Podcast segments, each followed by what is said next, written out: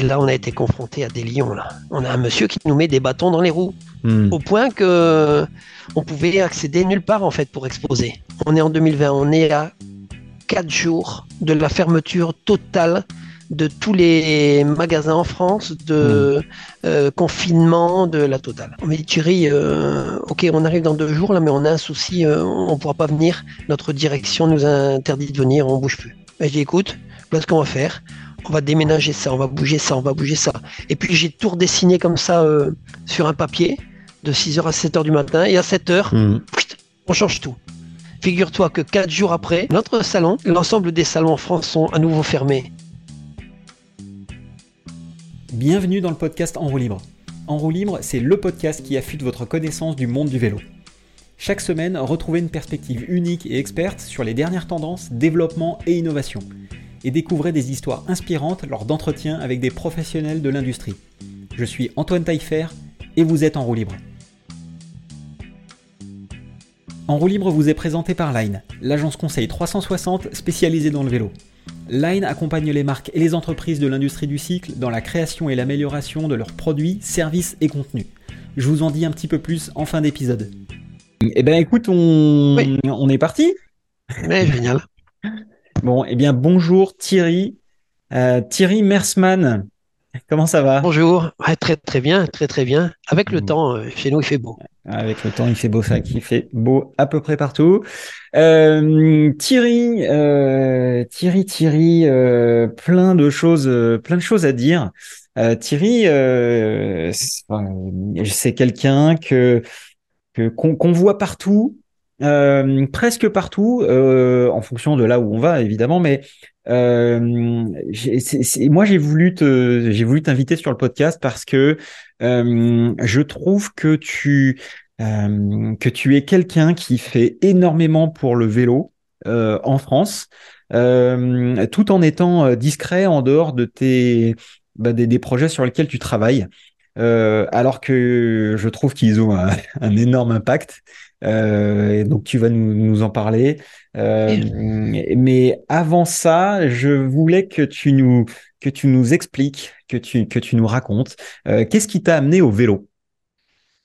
Ah ben c'est quelque chose de relativement simple. Le vélo, c'est par le biais de, de, de, la course à vélo. Mais mhm. quand je te dis ça, course à vélo, j'ai 8 ans. Donc, euh, quand tu as 8 ans et puis que tu es intéressé par le vélo, eh bien, euh, tu, tu te lances là-dedans sans vraiment savoir euh, qui sont les champions, euh, qui est qui. En fait, c'est un truc tout bête. Ma, ma, vie, elle a été jonchée de, de, de, rencontres et de gens parce que, je l'expliquerai plus tard, je suis autodidacte, donc ma vie, elle s'est faite un petit peu de comme ça. Mais sinon, tout au départ, j'habite une cité SNCF, tu sais, euh, euh, mon père est agent de conduite, hein, euh, SNCF, et à l'intérieur de cette cité, il y a un monsieur qui est pas très loin, qui s'appelle Monsieur Van Assel. Ça dit rien à personne. Pour certains qui connaissent, c'est, c'est le, c'est le grand-père de Patrick Valk, Patrick Valk, qui a été ensuite manager dans des équipes professionnelles, mais qui a démarré comme mécanicien chez Peugeot. Bref, je, ce monsieur est dans la cité. On se rend compte comme ça, par le, parce qu'une cité c'est petit, tu sais. Hmm. Et, ce monsieur me propose de faire un tour à vélo. Et j'ai démarré en fait euh, avec un vieux vélo euh, Valco. Valco, c'était une marque qui était vendue par Auchan à l'époque. Hmm. Et euh, un, vélo comme ça, avec des garde-boue d'ailleurs. Et j'ai fait un tour avec lui, ça m'a plu. Et mon père m'a demandé si ça m'intéressait de faire du vélo. Euh, j'avais touché au football pendant euh, deux semaines juste avant, et qui m'avait pas du tout plu. Et euh, le vélo, par contre, ça a démarré de suite. Donc, mon père cherchait un, un club, et puis ça démarre comme ça. Et dans cette cité, pour aller vite, parce que sinon, ça va être hyper long, juste à côté de, de, chez moi, il y a un monsieur qui s'appelle René Tuipins. Mmh. Là aussi, c'est une belle rencontre. C'est le, alors je ne le sais pas encore, je sais que c'est un agent euh, SNCF, hein, quelqu'un qui travaille là-dedans, mais en plus de ça, euh, il est mécanicien euh, professionnel pour l'équipe Renault Gitane. Donc, euh, euh, donc voilà, ça, ça démarre euh, aussi avec des, visites chez lui. À 10-12 ans, je savais déjà dévoiler des roues, tout. Enfin bref, et tout a fait que j'ai baigné dans le vélo dès le début au niveau plutôt amour du vélo. Professionnellement, ça arrive après. Ok, génial. Très bien. Et du coup, c'est quoi le, euh, pour, pour aller un petit peu plus loin, qu'est-ce qui, hum, qu'est-ce qui t'a amené euh, justement à travailler dans le vélo? Alors, à travailler dans le vélo, c'est, euh, je ne devrais pas le dire comme ça, mais je n'étais pas bon à l'école, ou plutôt, je, On a le droit de le dire. Alors, j'étais pas, oui, l'école n'était pas pour moi. hein. C'est pas quelque chose qui, je pense pas que j'étais bête, mais euh, c'était quelque chose qui me plaisait pas. J'étais plus euh, euh, attiré. Alors, il y a une petite anecdote incroyable. Pour, euh, j'avais ce vieux vélo Valco là que j'avais toujours. euh, et tu sais, quand tu vas à l'école, tu as des, t'as des séries cours préparatoires, CE1, CE2, tout Mhm. ça. Alors, CE2, t'es, t'es vachement jeune, hein. Mais euh, mon objectif, c'était d'avoir des cale-pieds sur mon vélo. Et j'ai tellement travaillé à l'école pour essayer d'avoir des cale-pieds que euh, bon, je termine quatrième et j'ai eu mes cale-pieds sur mon vélo. Qu'est-ce que j'étais content. Bref, c'est cette petite anecdote pour amener ensuite, euh, au fur et à mesure que, l'école ne m'intéresse pas trop. Et je, par le biais d'un d'un CAP, je me souviens plus ce que c'était là, je, je, je trouve un stage chez Decathlon. En fait, euh, je suis originaire du nord de la France. Et Decathlon, euh, pour ceux qui le savent, euh, ou ceux, même ceux qui ne le savent pas, ça a été créé euh, dans les années en 76, je pense, hein, en Ok. 76, Ouais. à Anglo. Anglo, c'est c'est à côté de l'Homme, à côté de Lille, donc où a été mis le premier Decathlon en France. Et on va dire que j'ai baigné un petit peu avec ça parce que ce, ce gros magasin de sport était à côté. J'aimais le sport, comme ça au fur et à mesure. Et euh, euh, j'y ai fait d'ailleurs mes premières connaissances en événement, mais j'en reparlerai tout à l'heure. Et euh, bah, à Decathlon, je vais faire mon premier stage. Et euh, il trouve que c'est un peu bizarre d'avoir un jeune qui a, qui a 16-17 ans et qui sait déjà dévoiler les roues facilement, Mhm. Avec euh, aisance. On va dire ça comme ça. Mhm. Et ben, ils se disent, tiens, euh, c'est bien, mais comme j'ai 16 ans, euh, donc qu'est-ce qu'on peut faire? Alors à l'époque, les Decathlon n'était pas comme maintenant, hein, avec des contrats et tout ça. Donc j'allais régulièrement à Decat, du style gratuitement, Mhm. pour leur dévoiler les roues. Donc euh, ça se fait comme ça au fur et à mesure. Tu, tu Et passais au black alors? ouais, au black, à l'époque, je pensais, c'était même pas ça, c'était même pas ça, c'était de dire, non, j'étais, alors payer au black, présent dans le magasin, quoi. Voilà, j'étais présent dans le magasin, Mhm. mais ils ne me payaient même pas. Moi, c'était mon Ouais, plaisir d'être dans un magasin de sport. La- la- le truc génial que j'avais quand j'étais jeune. Mhm. Et euh, je fais des stages et euh, arrive enfin mes 18 ans, donc en, en septembre euh, 82. Et en novembre 82, j'ai ma première fiche de paye Décathlon dans le rayon cycle. Wow. Donc euh, voilà, je démarre dans le rayon cycle et, et je vendais déjà des vélos avant, puisqu'en tant que stagiaire, euh, j'avais, je, je, je trouvais euh, sympathique. Alors maintenant, quand je vois un petit jeune de, de 17 ou 18 ans dans un magasin, je me dis, bon, il fait un peu jeune, mais je vendais des vélos. Donc, euh, donc voilà, j'ai vendu mes premiers vélos et mon premier travail en 82. Ouais. Ok, ok, top. Et euh, du coup, comment t'es passé de du, du, du Grand Nord Ouais, à, au sud, à là où t'es aujourd'hui? ouf, c'est un grand parcours. Je vais essayer Ouais, bien d'écourter. C'est que, euh, encore une fois, mon parcours était jalonné de rencontres de personnes. Donc, euh, euh, Decathlon, bon, j'en fais quand même quelques années euh, chez Decat.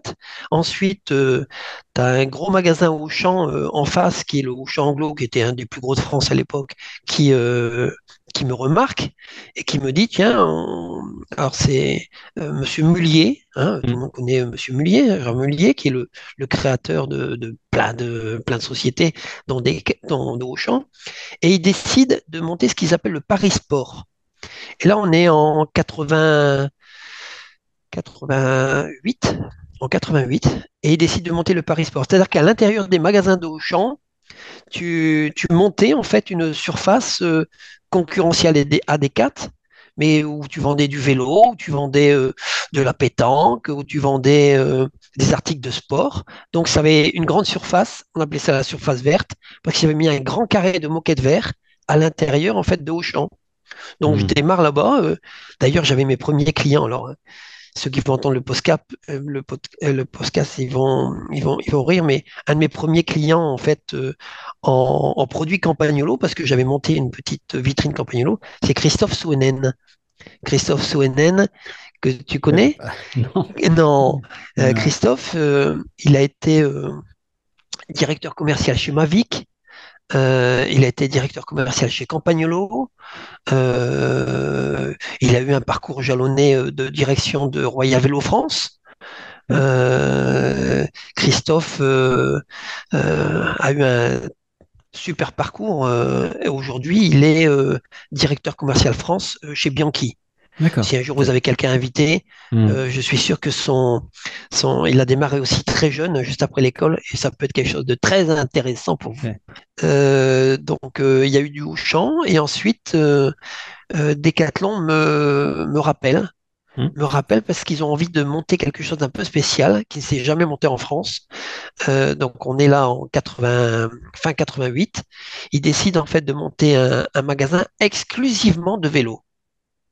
Donc là, on est sur Ronc, la, la, la, la, la deuxième, la première patrie de, de la maison Mullier d'ailleurs, euh, puisque c'est eux qui décident avec Decathlon de dire bon ok, on va monter un énorme magasin. Euh, pour donner une petite idée, c'était un magasin qui était euh, sur euh, 5-6 000 mètres carrés, donc 5-6 Hmm. 000 mètres carrés exclusivement de vélos. Donc avec d'autres marques qu'il a fallu aller euh, essayer de chercher euh, sur, euh, sur la région parisienne, où j'ai fait mes premiers salons, hein, donc en 80, 88 je crois, c'est ça, où il fallait trouver euh, soit du Peugeot, soit du Moto Bécane, MBK, Hmm. enfin bref. Et finalement, euh, je travaille chez eux, je lance le truc, euh, ça ne convient pas à la grande direction qui décide de resectionner ce magasin, mais avec une surface quand même vélo qui était très importante. C'était la plus importante en France à ce moment-là. Hmm. Donc on est dans les années euh, 89. euh, on va essayer d'avancer très vite, mais euh, euh, au fur et à mesure en fait de, de rencontrer des gens, j'ai rencontré un monsieur qui s'appelait Pierre Ognier. Je sais pas si tu connais, c'est ça a Ouais. été le ça a été alors pour ceux qui, qui, qui vont nous entendre, ils vont se rappeler de lui, c'est c'est un monsieur en fait qui a qui a lancé d'ailleurs l'enseigne Véloland, mais qui Hmm. avait lancé avant euh, le- la vente par correspondance euh, dans le milieu du vélo. Ok. Euh, c'était un spécialiste du bicross. Pour te donner un- une petite idée qui va peut-être intéresser, c'est qu'on on était à Saint-Maur-des-Fossés, donc dans la région Hmm. parisienne, et on faisait venir des bus de Bercy euh, lorsqu'il y avait les, les coupes, Ouais, ouais. euh, les coupes euh, de, de bicross, les bus de Hmm. Bercy directement devant le magasin. Donc tu avais un bus 55 places qui se pointait, euh, tout le monde venait consommer, il repartait, et il y a un autre bus qui arrivait, enfin c'était un balai incroyable. Donc, je rencontre Pierre Rognier, euh, avec qui j'ai énormément appris. hein. donc euh, là jusqu'à 93. Ensuite, je, je pars comme directeur commercial euh, chez euh, Promodis, qui était une, une petite sœur de Royal Moto France à l'époque. Mm. Euh, pas Royal Moto France, ça c'était après, Mhm. Royal Moto France. Et ensuite, euh, je, euh, je pars dans le nord de la France, je repars dans le nord de la France, puisque c'est ma souche, avec euh, un ami d'enfance qui s'appelle Frédéric Sell, et avec qui on monte un magasin qui devient euh, un des plus gros magasins du, du Nord-Pas-de-Calais. Et euh, voilà, dans, toujours dans la vente de vélos, et on s'est spécialisé dans, dans les produits courses, dans les produits Ok. de course et dans quelques autres choses. Enfin bref, on, on tourne super bien. Et puis ensuite, là, on est euh, 94, on continue d'avancer et, je, ren- je, je, je re-rencontre, ou plutôt euh, Pierre Rognier, ce fameux monsieur, Hmm. fait, les, fait 150 km pour venir me voir et me demande de revenir euh, sur Paris parce qu'il a l'intention de monter euh, le plus gros magasin en France qui était de 1000 mètres carrés et qui se trouvait à Carrefour, au Carrefour Pompadour. Donc euh, voilà, on se retrouve, euh, je me retrouve à nouveau à Paris. Euh, J'ai une femme qui m'a qui m'a supporté hein, avec mes allers-retours à chaque fois, mais Mhm. Je suis sur Paris et là, euh, euh, l'enseigne Véloland naît. Donc, Mhm. euh, je démarre chez Véloland et, et ensuite, l'enseigne Véloland commence à avoir un petit peu de difficultés, notamment le magasin, les magasins, puisqu'ils avaient décidé de monter plusieurs magasins, plus des franchisés. Donc, je formais les franchisés. Ok. Mhm. Et le patron de l'époque, Nogrette, comme ça je donne des noms temps, Mhm. euh, ça ne lui plaît pas trop que je puisse euh, m'occuper d'un magasin qui fonctionne et tout ça, et de, de, de donner en fait euh, des informations à des futurs franchisés qui viennent se former. Ça le dérange un peu. Bref, le tout fait qu'on ne s'entend plus et je décide de, de partir. Et parallèlement à ça, je- petit peu avant, il y a deux personnes qui viennent dans le magasin. Un monsieur que tu ne connais peut-être pas non plus, mais qui s'appelle Gérard Van Chandel et un monsieur que tu connais beaucoup mieux qui s'appelle Denis Briscadieu. Donc On Gérard Van. Chandel, comme ça on fera un peu d'histoire pour tout là. Ouais. Gérard Van Chandel, c'est le premier créateur d'une franchise vélo en France. Ok. Vélo d'or. Est-ce que ça te dit quelque chose? Alors, pas du tout. Ah, pas du tout. Non. Donc voilà, euh, Gérard Van Chandel, Vélo d'or, et Denis Briscadieu qui travaillait pour euh, Bouticycle. Et euh, à l'époque, euh, voilà, ces deux messieurs rentrent dans le magasin pour savoir un petit peu comment ça fonctionne. C'est là ma- mon premier contact avec eux, puisque pour ceux qui le savent, ensuite, notre relation, du moins avec Denis Briscadieu, eh bien, dure encore aujourd'hui au bout de 22 Mhm. ans. Voilà. C'est beau. C'est beau. Belle Donc, euh, je dirige des magasins. Alors, au tout début, table blanche, il faut créer un concept. Je Mhm. dessine un petit peu, donc je crée le concept euh, Culture Vélo.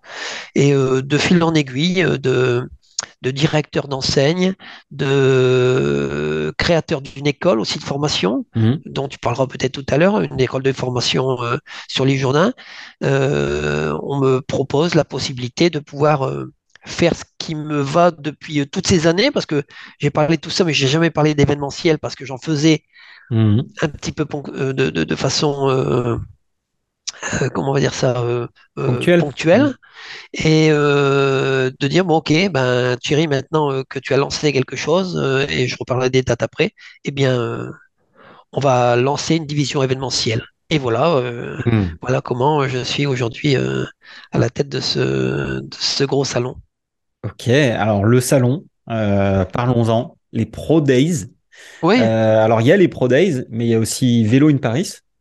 oui. Euh, voilà, parle-nous de, parle-nous de ces salons, parle-nous de s'il y a d'autres euh, aussi euh, événements euh, qui sont importants, mais euh, c'est c'est vrai que le, enfin, le, le salon le plus visible, euh, parce que c'est le salon, le plus gros salon de l'industrie en France, euh, Oui, même en Europe, hein, euh, même en Europe, puisque euh, uniquement B2B, il n'y a que celui-là. hein. uniquement B2B, il y a que celui-là. Ouais.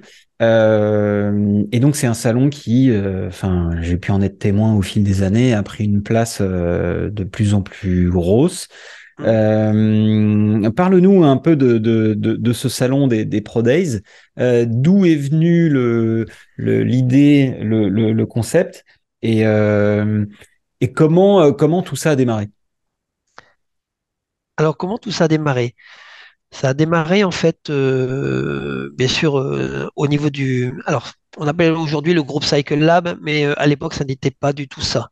C'était une enseigne euh, qui s'appelle Culture Vélo et qui, euh, pour, euh, pour fonctionner, avait besoin en fait de, de fournisseurs pour, avec lesquels travailler. Mm. Donc on avait déjà tout un référencement qui était fait hein, pour, pour ces magasins. Et lors de, tu sais, quand tu es à 3, hein, puisqu'on était à 3 au tout Mm. début, on- donc je suis arrivé en janvier 2001 dans, dans, dans cette société qui s'appelait Dossard 51, le Mm. Dossard mythique euh, du Tour de France d'ailleurs, et euh, Dossard 51. Et euh, en, en 2002, je propose à Denis euh, d'organiser euh, un salon. Il existe à l'époque, bon, il y a aujourd'hui, euh, on peut en parler parce qu'il n'existe plus, euh, je veux dire malheureusement, mais l'enseigne Bouticycle, dans le groupe euh, Alvarez de l'autre côté, Mm. eh bien, euh, organise aussi des, des journées, hein, dont, dont Denis avait été d'ailleurs l'instigateur euh, à l'époque, des journées euh, spéciale pour les fournisseurs qui, qui venaient. En fait, ils étaient dans une grande salle de sport, Mm. à la, du- la hall du Mouzon, je pense, et, et ils organisent en fait pour les. C'était plutôt. Enfin, moi, moi, je le voyais de l'extérieur à l'époque, Mm. et à chaque fois que les gens y allaient. Qu'est-ce qu'on a bien mangé, euh, c'était super, on a fait la fête pendant toute la soirée, tout. Enfin, c'était, on parlait beaucoup de choses, mais rarement trop professionnel. Alors, Mm. c'est bien, c'est pas bien, peu importe. Je me dis, tiens, il faut organiser quelque chose. Denis me dit, OK, organise, mais je ne veux pas du tout que tu l'organises comme, euh, comme ça se passe chez Bouticycle. Donc, euh, rapidement, la petite idée, et ce qu'on va faire, c'est qu'on fait un salon inversé. Donc, en septembre 2002, démarre le premier salon inversé euh, pour le monde du vélo. Alors, je vais t'expliquer ce que c'est que le salon inversé, mais Mhm. salon inversé euh, à Saint-Jean-de-la-Vêtre. Alors, l'idée est simple dans le concept, c'était on va essayer de trouver à chaque fois une ville différente, pour que ça puisse aller pour l'ensemble des magasins du même groupe, pour qu'ils puissent euh, voyager un petit peu partout en France. Donc, Saint-Jean-de-la-Vêtre, c'est à côté du Mont d'Or, c'est loin, hein. c'est entre euh, Saint-Étienne et puis euh, je sais plus quelle ville là, mais c'est très très loin. Et euh, en haut d'une petite montagne, on fait venir les fournisseurs qui présentent devant un parterre en fait de, de, de magasins assis avec leurs crayons et tout ça, leurs produits. Donc euh, à l'époque, tu as les gens de chez Scott qui présentent, euh, tu as les gens, alors chez Scott c'était René Allard. Je sais pas si tu te souviens de René Allard. C'était le patron de chez Scott à l'époque. trop jeune pour Euh, tous ces noms-là. Donc euh, euh, voilà, il vient faire une présentation devant euh, euh, les magasins du groupe. Donc Et, si, euh, excuse-moi un Thierry, ouais. euh, donc euh, si je comprends bien, il y a une, une scène, une estrade, euh, Ouais. les- une audience devant, donc euh, les patrons de magasins et les responsables de magasins, et donc euh, chaque marque vient euh, en, en gros pitcher euh, son offre et qu'est-ce qu'elle propose au magasin, c'est ça? Exactement. D'accord. Exactement. C'est exactement ça. Et, et après, pour avoir une petite continuité, parce que les mecs, tu te doutes bien, ils viennent pas pour une heure et puis après euh, s'en aller avoir après autant de kilomètres. Donc, ils avaient Ouais. un petit espace libre où ils présentaient leurs produits. J'ai d'ailleurs une image euh, de chez de, de la société Trek, du- hein, la société Trek, avec Nicolas Schaeffer, qui est tout jeune d'ailleurs, et euh, c'est son matériel tient sur une table. En fait, il y avait un vélo et une table avec des chaussures et tout ça. Enfin, c'est Si tu les nous envoies la, si tu nous envoies la photo, on pourra peut-être le mettre sur la vidéo qui va sortir sur YouTube. Ah, super, j'ai- je l'ai, je l'ai. Je l'ai, je l'ai envoyé il y a quelques, il y a quelques années à Nicolas Schaeffer et il m'a fait Ok. Ouh là là là là. Bon, bref, bref. Donc ça démarre comme ça et euh, on a une, ça vit pendant quelques années. On bouge Lyon, Annecy, tout ça. Euh, on a des endroits très très sympas, donc tout le monde se souvient encore. Et euh, et ensuite on a notre premier salon, un vrai salon à Euh, c'est du côté de Montélimar, j'ai plus le nom exact, mais du côté de Montélimar, et où les gens essayent aussi les produits. Donc non seulement les, les marques peuvent aller dans une, une salle où il y avait par exemple, je peux dire des marques, pas de... Euh, oui, oui, Ouais, voilà, la marque Orbea, euh, je Mhm. me rappelle d'eux parce qu'il y avait Monsieur Ondé. Bon, ça date un petit peu. Et euh, il est dans, dans cet espace-là. Et euh, les magasins peuvent venir commander les produits et en même temps essayer les vélos.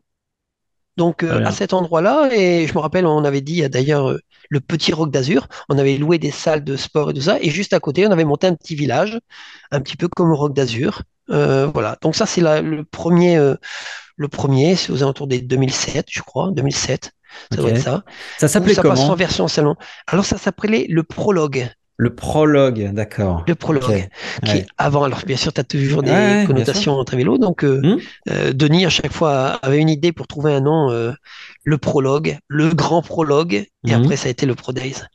Donc, voilà un petit peu les, les cheminements qui se sont passés comme ça par rapport à, cette, euh, à ce salon. Et ensuite, euh, quelques années à bouger un petit peu, euh, tu sais, quand tu, on a une première, comment on va dire ça, rassemblement de toutes les marques en un seul endroit. Alors Hmm. que là, pour l'instant, c'était dans des salles plus des, des tentes que je montais euh, sur le côté, tout ça. C'était, ça faisait un peu bric-broc. euh, j'ai rien contre le rock d'Azur, mais c'était, euh, ça donnait cette ambiance-là.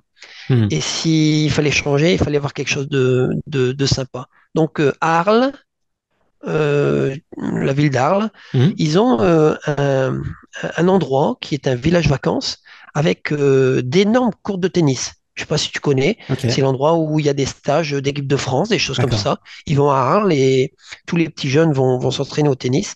Donc il y a un, un grand endroit qui fait 3000 mètres carrés où il y a plein de cours. Et nous, euh, l'idée, c'était de partir à l'intérieur, de moqueter l'intégralité de, de, de ces 3000 mètres carrés et de mettre des Mhm. stands. Donc voilà, on a notre premier euh, vrai salon à ce moment-là, hein, en Arles, et, euh, et on y est bien jusqu'en 2013. En 2013, on déménage au parc floral euh, que Mhm. tu connais. hein, Bien sûr. donc on démarre. De 3000, on passe à 5000. Mhm. Alors, j'ai oublié de dire, hein, euh, à Saint-Jean-de-la-Vêtre, c'était euh, à peine 200 mètres carrés. hein. Donc, euh, de 2002 à maintenant, euh, il y Mhm. a, il y a eu de la, la- il y a eu du mètre carré qui s'est qui s'est avancé. Donc, on démarre comme ça avec euh, euh, 5000 mètres carrés sur le parc floral, Mhm. de 5000 à 8000, de 8000 à 9000, de 9000 à 10 000, on est complet à l'intérieur. Ensuite, à Mhm. l'extérieur, on fait monter une tente, on arrive, car on est serré comme des sardines, c'est très très difficile. Au niveau de sécurité, on est un peu moyen. Et j'avais depuis quelques années euh, le, les, les- la directrice commerciale de Vie Paris qui Mhm. me draguait un petit peu, enfin draguait, tout On a compris. honneur, hein, on a compris, hein, qui, qui venait me voir comme ça, Ah, votre salon est bien, hein. Et puis ensuite on décide d'aller à Vie Paris, qui était euh, pour nous, euh, on Donc, Vie Paris, hein. Ouais, pour, ceux Paris, qui ne connaissent pas forcément, c'est, c'est Paris Expo, porte de Versailles. Euh, donc, c'est les, les grands halls sur lesquels se, se, se font tous les salons, enfin, dans lesquels se font tous les salons, euh, voilà, porte de Versailles. salons. Voilà. Voilà, tous les plus gros salons, euh, ils doivent avoir quelque chose comme plus de 100 000, euh, 100 000 mètres carrés. Enfin, j'ai j'ai plus le, j'ai plus le truc exact. Ouais. Et, et nous, on en prend une petite partie au début. Donc, on déménage de l'autre côté, donc on arrive là-bas. Mais on arrive aussi dans une période hum, légèrement compliquée. Quelle période, c'est quelle que année ça? là, on, on arrive chez eux en 2019. Mhm. Donc 2019, euh, un an après, on, enfin, ou dans l'année 2019, on sait ce qui s'est passé. Donc en 2019, on, on arrive dans cet endroit-là et on prend euh, une partie du pavillon, je crois que c'est 13 000 ou 14 000 mètres carrés, quelque chose comme ça. C'est Euh, pavillon 3, et non? C'est ça? pavillon 4. Le 4 en premier, c'était pavillon Mhm. 4 sur une partie. Ensuite, on passe au pavillon 6, très, enfin, presque 15 000. Mhm. Ensuite, on rebascule euh, sur l'intégralité du pavillon qui se trouve en bas, qui est le 4. Et là, c'est la totalité, c'est 20 000. Mhm. L'année passée, tu as vu euh, ce que c'était. Donc, c'était euh, euh, là-haut les 15 000 plus euh, une partie du bas. Donc, on était sur euh, un petit 30 000 mètres carrés. Mhm. Et là, cette année, c'est la totalité du 4, la totalité du 6, et on est sur 35 000. Ouais. Voilà un petit peu toute cette évolution de Ouais, 200 à 35 000 mètres carrés euh, au fur et à mesure des années. Ça n'a pas été euh, sans, Bien sûr. sans, sans embûches. hein. Mhm. a- on a eu des grosses embûches. Commercialement, je ne vais pas en parler parce que c'est avec les enseignes, avec tout ça, donc ça, je ne Mhm. vais pas en parler. Par contre, euh, on était, euh, je ne sais pas si tu te rappelles, à l'époque, euh, il y avait le salon de, de Paris. Bien Le, sûr. hein, le, le- le mon- mondial du deux roues qui faisait, euh, euh, c'était les mêmes qui organisaient l'automobile, hein, Ouais. c'était AMC. Mhm. Donc, euh, ils avaient aussi le salon du vélo. Alors, je ne sais plus comment ils l'appelaient, deux roues avec la moto et le vélo. Mhm. Et, euh, et nous, on- pendant qu'on est en train de monter, on a, on a ce gros salon qui existe toujours. Et là, on a été confronté à des lions, là. À un Ouais. lion notamment, ouais, une personne. Ah Bon, je ne vais pas là. son nom, sinon Denis, euh, s'il l'écoute, il va se dire encore, oh non, Thierry, remets pas ça. Mais oui, on a un monsieur qui nous met des bâtons dans les roues, Mhm. au point que on pouvait accéder nulle part, en fait, pour exposer. Nulle part. Je Et- sais pas si tu imagines, toi, organiser un salon, et partout où Mhm. tu vas, eh bien, on te dit, euh, non, c'est pas possible. Et c'est pas Et sans que tu, Tu sais saches pas pourquoi. euh, vraiment pourquoi. ouais, Ah non, non, ça. tu sais pas pourquoi. Non, désolé. Et puis, il n'y a pas d'argument, il n'y a pas de... C'est pire, c'est pire. C'est même pas ça. C'est pas non désolé. C'est oh oui, c'est super bien. Trois jours après, allô, Monsieur Mersman, Euh, non, on a, on pourra pas en fait euh, au final vous recevoir. Tout le temps comme ça, tout le temps comme ça dans tous les endroits de Paris que j'ai pu visiter, sauf au parc Floral. Je pense que sans cette dame, comme quoi je disais que les, les- les rencontres, euh, c'est Hmm. hyper important. euh, la rencontre que j'ai faite avec Pierronier, avec Denis et avec cette dame Alors, est-ce qu'on peut... euh, Colette. Et Colette. qui, voilà, et cette, euh, cette dame, en fait, Colette. son ennemi juré est ce monsieur, qui a le Mhm. même prénom que moi d'ailleurs, Thierry. Et, et elle dit, non, non, mais elle me tend la main. On est, on est quand même dans le monde des affaires. hein. On est avec, Hmm. euh, avec euh, la directrice du parc floral, de ça. Elle me tend la main, elle me dit, on fait affaire ensemble. Je, dis, je lui tends la main, je lui serre, et puis c'est parti. Donc, comme quoi, euh, quelquefois, une main tendue peut vous aider pour la suite de la, la Bien sûr. réussite. Ouais. Bien sûr, génial. Tu, tu, tu vas revenir sur, sur, sur quelques détails, mais il y a quelque chose qui, selon moi, et tu vas me dire si, si je me trompe ou si, c'est, si, si ça va dans le sens, mais il, il- donc au, au début du, des- du, du Pro Days, enfin de- du, du prologue, euh, le salon était réservé aux, aux revendeurs du réseau Bouticycle, Culture Vélo et Ouais. Véloland, euh, donc de, des, des franchisés euh, Cycle Lab.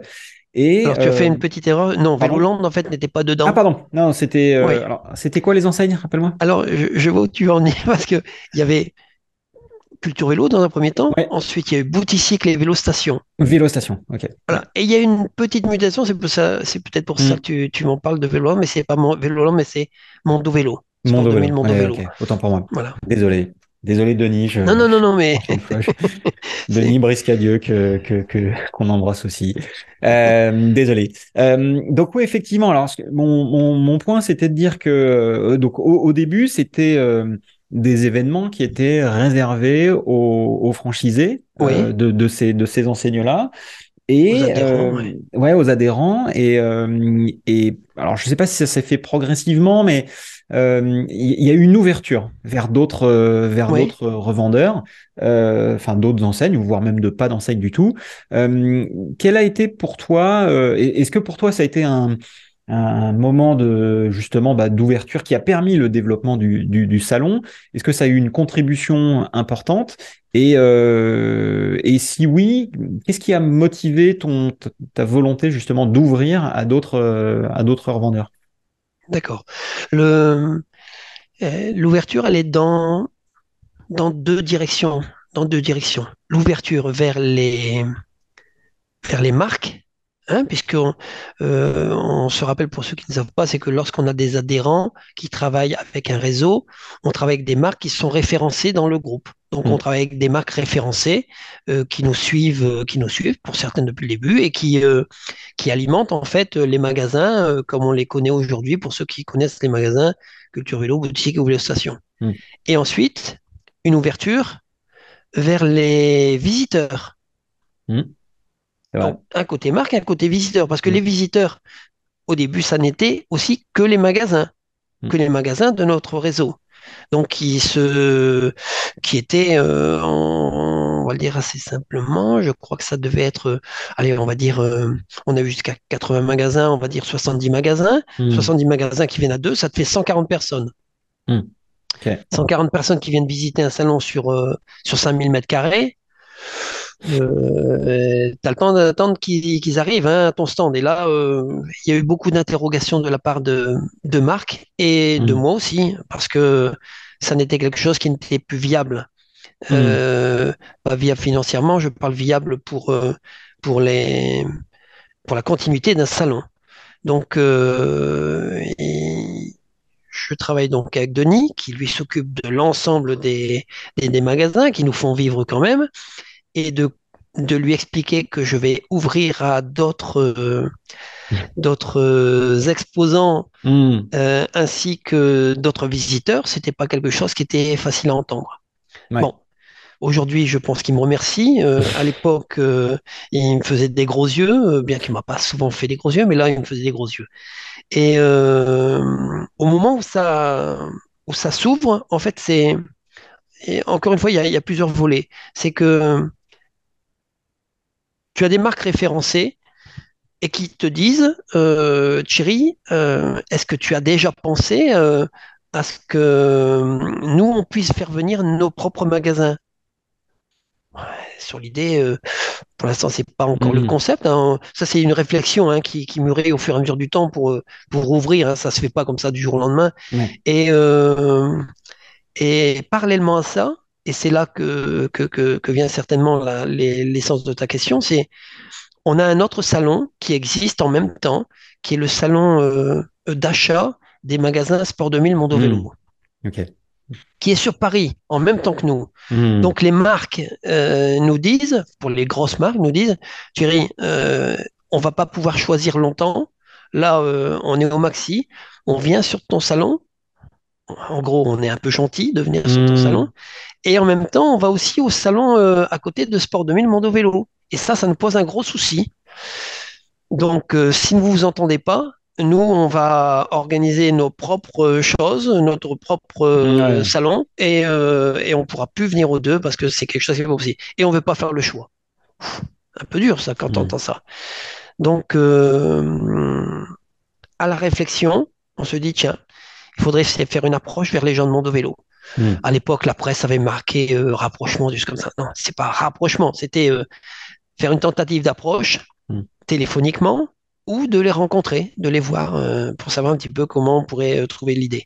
Ça se fait d'abord au téléphone et c'est non, moi j'ai le meilleur salon, non, moi j'ai le meilleur salon. Chacun voulait rester campé sur le truc. Bref, comme, euh, comme tout a une fin et comme je suis euh, considéré dans le milieu du vélo euh, sportif, comme un guerrier, eh bien, je le fais comme un guerrier. Et finalement, j'obtiens le fait que eux décident de venir sur le salon.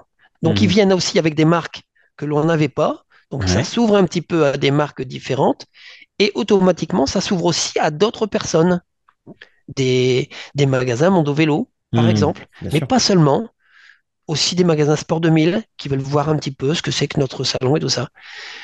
Fort de tout ça, ben, tu peux pas te contenter uniquement qu'un peu de sport 2000, uniquement de l'autre côté. J'ai dit, ben, puisque c'est comme ça, et que les marques euh, entendent le fait qu'il puisse y avoir aussi euh, d'autres marques qui viennent sur le côté, ben, puisque vous entendez qu'il y ait d'autres marques, vous pouvez entendre aussi que vous pouvez aussi avoir d'autres invités, d'autres clients. Et c'est là qu'arrive la chose un petit peu subtile, c'est que chaque exposant invite ses propres clients. Ça l'est encore vrai aujourd'hui. Ouais. Donc euh, voilà, chacun invite un petit peu tout le monde. Ça reste toujours dans un, dans un Mhm. circuit, on va dire, un peu fermé, mais tout le monde invite ses propres clients. Et aujourd'hui, euh, comme le salon grandit, tu as des clients de la FNAC, tu as des clients de chez Darty, tu as, Mhm. le patron de Auchan, euh, je me souviens plus lequel, là, euh, qui vient avec ses équipes, euh, Leclerc, euh, mais aussi tous les magasins français, mais aussi magasins étrangers. Voilà un petit peu comment ça a bougé. D'accord. Génial. Ah Ouais, c'est, énorme. Alors, et là, donc, aujourd'hui, tu me dis 35 000 mètres carrés. Ouais. combien de visiteurs en 2022? Alors, euh, en 2022, euh, nous avons, euh, nous avons affiché 5700 euh, visiteurs. Mhm. Et très récemment, très récemment, je me suis aperçu que c'était pas du tout ça. D'accord. C'était beaucoup plus que ça. En fait, on, on fonctionne avec une plateforme que tu connais très certainement pour les, les, les invitations d'événements, pour les Mhm. concerts, les choses comme ça, qui est WizEvent. Je fais pas de la pub pour eux, mais bon, il se trouve Mhm. que ce sont les leaders là-dessus. Et WizEvent a des inscriptions de, de gens qui viennent, des magasins et tout ça. Et euh, quand ils s'inscrivent dessus, les personnes, hein, comme toi et moi, on va s'inscrire, on va prendre un ticket et Mhm. voilà, et- qui est gratuit d'ailleurs, hein, euh, qui est gratuit à partir du moment où on est invité par la marque. Et euh, tu, tu vas directement sur ce salon. Et ça, ça ne me donne 5708 personnes. Mhm. J'ai regardé ça. Ouais. 5708. Mais euh, on a eu beaucoup plus que ça parce que on a eu toutes les sociétés en fait qui ont invité aussi des clients avec des bracelets, puisqu'il y en a qui viennent avec des bracelets. Hmm. Et, euh, et au fur et à mesure, ben, on s'est aperçu que c'était bien plus que ça. Donc, euh, ça doit voisiner, pour répondre à ta question, à plus de 6000 personnes professionnelles. Ok, très bien. Donc, euh, et c'est un peu, euh, c'est un peu ce que ce que j'ai pu voir et, et, et, et entendre de la part des, des pros, euh, c'est-à-dire des, des marques euh, qui étaient présentes sur le salon, c'est que euh, c'est pas non plus des chiffres qui donnent le tournis. En revanche, c'est ultra quali. C'est-à-dire qu'en fait, les gens qui viennent sur le Ouais. salon euh, savent pourquoi ils viennent. Enfin, c'est c'est un salon qui est vraiment donc pro, entre pros. Euh, les gens qui y viennent, euh, ils viennent pour faire du business, euh, pour passer des commandes. Euh, et donc, c'est euh, c'est un, salon qui est, qui est pour le coup ultra dynamique euh, de ce point de vue-là, d'un point de vue business. On, Hum. on garde quand même le côté euh, journée d'achat, en fait, mais sur un format euh, salon. Euh, et donc, alors, euh, pour, pour comparer à des euh, à, à- à d'autres gros salons, alors euh, ceux qui connaissent les Pro Days connaissent, je pense, l'Eurobike, Mm. mais euh, ce que je ce que j'ai noté, c'est que c'est aussi que les oh, euh, le- les, enfin, les, les, les pros et les- surtout les magasins de vélo qui, bah, qui, qui doivent être dans leur magasin un peu au jour le jour vont moins à l'Eurobike du coup, et vont plus sur des salons type Pro Days parce que euh, bah déjà on y trouve une offre euh, enfin, cohérente avec le marché français, que c'est moins loin, que ça coûte quand même beaucoup moins cher euh, de venir passer un jour ou deux à Paris que bah, d'aller à l'époque donc à Friedrichshafen au bord du lac de Constance avec toute la logistique que Ouais. ça implique, même si aujourd'hui c'est à Francfort et que c'est plus accessible, mais le salon Pro Days aujourd'hui, comparé à un Eurobike, est un salon qui est euh, semble-t-il quand même euh, plus cohérent pour les besoins de bah, des, des revendeurs euh, et des marques françaises. Mhm. Comment, euh, comment justement est-ce que t'as, est-ce que c'était une démarche, euh, est-ce qu'il y a eu une, une approche, une démarche volontaire justement de, de se démarquer Et si oui, comment? Comment on se démarque d'un Eurobike? Alors, comment on se démarque d'un Eurobike? C'est, je veux dire que c'est au fur et à mesure de faire des erreurs. Mhm. Je, je, euh, encore une fois, c'est, c'est, c'est pas quelque chose qui est, qui est, qui est gênant pour moi, mais j'apprends à chaque fois de mes erreurs et j'essaye de trouver à chaque fois des, des choses euh, rapidement. C'est-à-dire que Mhm. quand euh, il y a une chose qui s'est mal fait, je l'oublie de suite et puis je passe à autre chose et après, euh, terminé. En, en Et- management, on appelle ça le fail fast. Ah oui? Ouais, fail Ouais, je fast. sais pas. C'est-à-dire, C'est, c'est, tu, tu fais une erreur, mais par contre, tu, tu passes rapidement à autre chose. Voilà, je passe rapidement aux choses et puis je, Mm. j'essaie de trouver la, la meilleure solution. En fait, elle s'est passée presque dès le début. Tu sais, on avait, euh, je l'ai dit tout à l'heure, on avait euh, euh, un salon qui était en Arles, les gens venaient avec leur tente, Mhm. tu vois, déjà dans un premier temps, hein, ils viennent avec leur tente et tout ça, un peu style rock d'Azur, parce que Ouais. ce sont leurs outils de communication. Alors, quand on parle des tentes, on parle des stands. hein. On parle pas des tentes Oui, de oui, qui, posent dans la rue. Quoi. Ok. Ouais, ouais. Donc, euh, euh, on parle de, oui, leurs barnums, hein, les, Ouais. les barnums en fait euh, de, de marques qui sont siglés à leurs produits, tout ça. Et rapidement, très rapidement, on les a interdits. Hein, dès qu'on est passé de l'autre côté, d'abord pour une question de sécurité aussi, parce que tout le monde n'avait pas les normes au feu, hein, parce que euh, Mhm. ils les achètent pas tous chez. euh, ben, je vais parler d'un de nos partenaires, RP Tentes, par exemple, mais ils les achètent pas tous là-bas. Donc euh, les tentes interdits.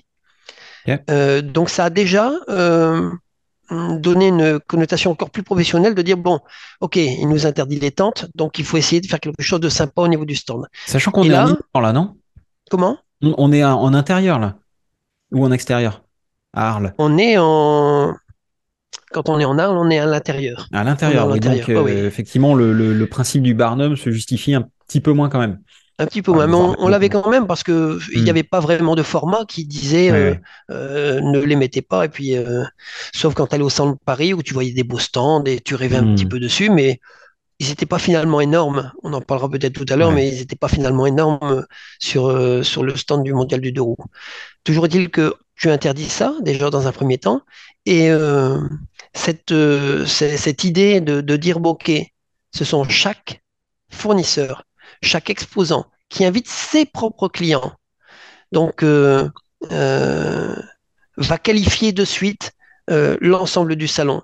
Et ça, au fur et à mesure. Et ça, l'Eurobike ne le fait pas. C'est, tu payes 50 euros, tu y vas. euh, euh, si tu magouilles un petit peu, ben, tu es un particulier qui adore le vélo et puis tu y vas quand même.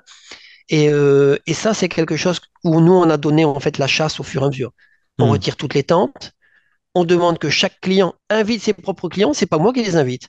Je me sers même pas de fichiers ou quoi que ce soit. Ce sont eux qui les invitent au fur et à mesure. Hmm. Donc, euh, ça a mélangé par tout le monde. Ah, il y en a quelques-uns qui, qui se trompent un petit peu. Au début, on a eu, euh, quand je te dis euh, des erreurs, euh, on a été de suite voir les marques. La marque, euh, je vais la voir. Bon, maintenant, euh, avec l'expérience, euh, ça se passe toujours très bien. Je vais dire, bon, tu as envoyé des invitations, mais tu as envoyé des invitations à des magasins et le- ce même magasin invite des amis, des copains pour aller voir un beau salon. Parce que le mec, il pense que c'est ça, c'est son, son week-end de folie avec toutes ses équipes. Hmm. Mais au fur et à mesure, ils l'ont compris. C'est que ce même magasin va sur un stand, il y a les prix d'achat, il y a Hmm. des classeurs, il y a plein de choses qui n'ont forcément pas intérêt à donner aussi à toutes ces équipes. Hmm. Pas non plus euh, Ouais. à toutes ces équipes, à tous ces, ces Hmm. visites, ces, ces clients. Donc ça, euh, encore plus qualifié, a donné en fait une, une grosse différence avec, euh, avec l'Eurobike. On aurait pu dire, bon ok, on paye, euh, on paye euh, 30 euros, 40 euros pour venir sur un salon et tout ça. Je suis sûr qu'il y en a qui, qui sont capables de les payer aujourd'hui. hein.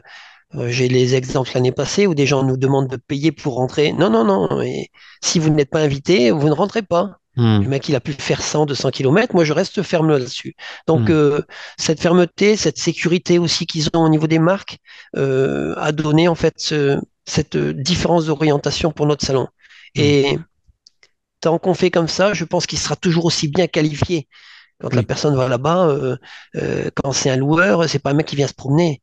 Il vient, il vient pour acheter. Il vient Hmm. pour euh, euh, faire une commande de 250 vélos d'un coup. Il vient pour commande. Enfin, c'est vraiment quelque chose de Ouais. très très différent.